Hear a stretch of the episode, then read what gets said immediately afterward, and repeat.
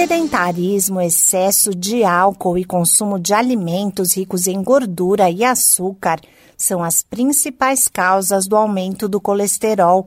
O quadro também pode estar relacionado com questões genéticas hereditárias, mesmo quando a pessoa adota hábitos saudáveis de vida.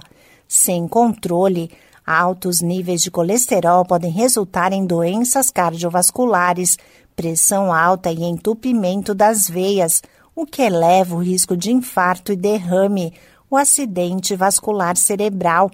Por isso, é importante fazer o acompanhamento por meio de exames laboratoriais solicitados pelo médico.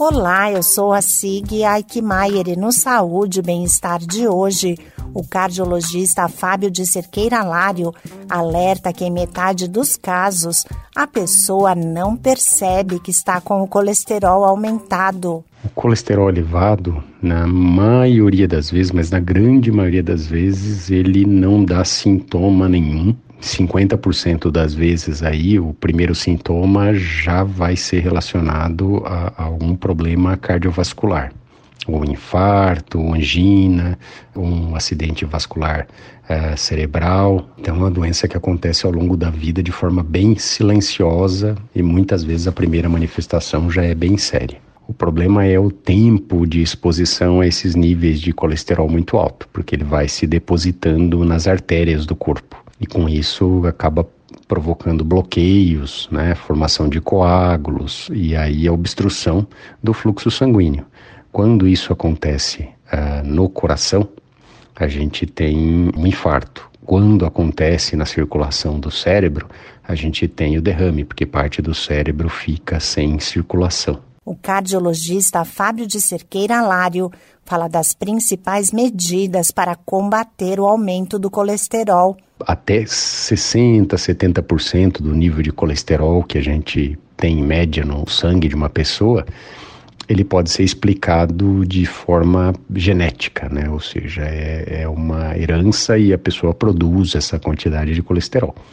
Os outros 30, 40%, eles são relacionados ao estilo de vida. Então, o que, que a gente pode fazer em relação ao estilo de vida para reduzir?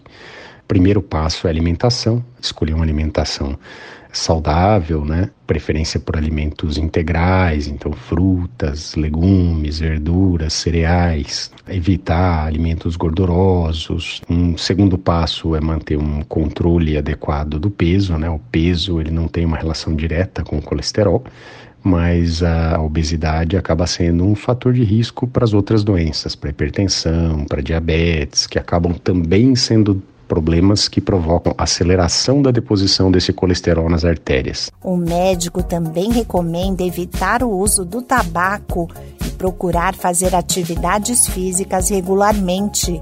Algumas dicas são realizar caminhadas, nadar ou andar de bicicleta, mesmo que seja somente por alguns minutos. Esse podcast é uma produção da Rádio 2.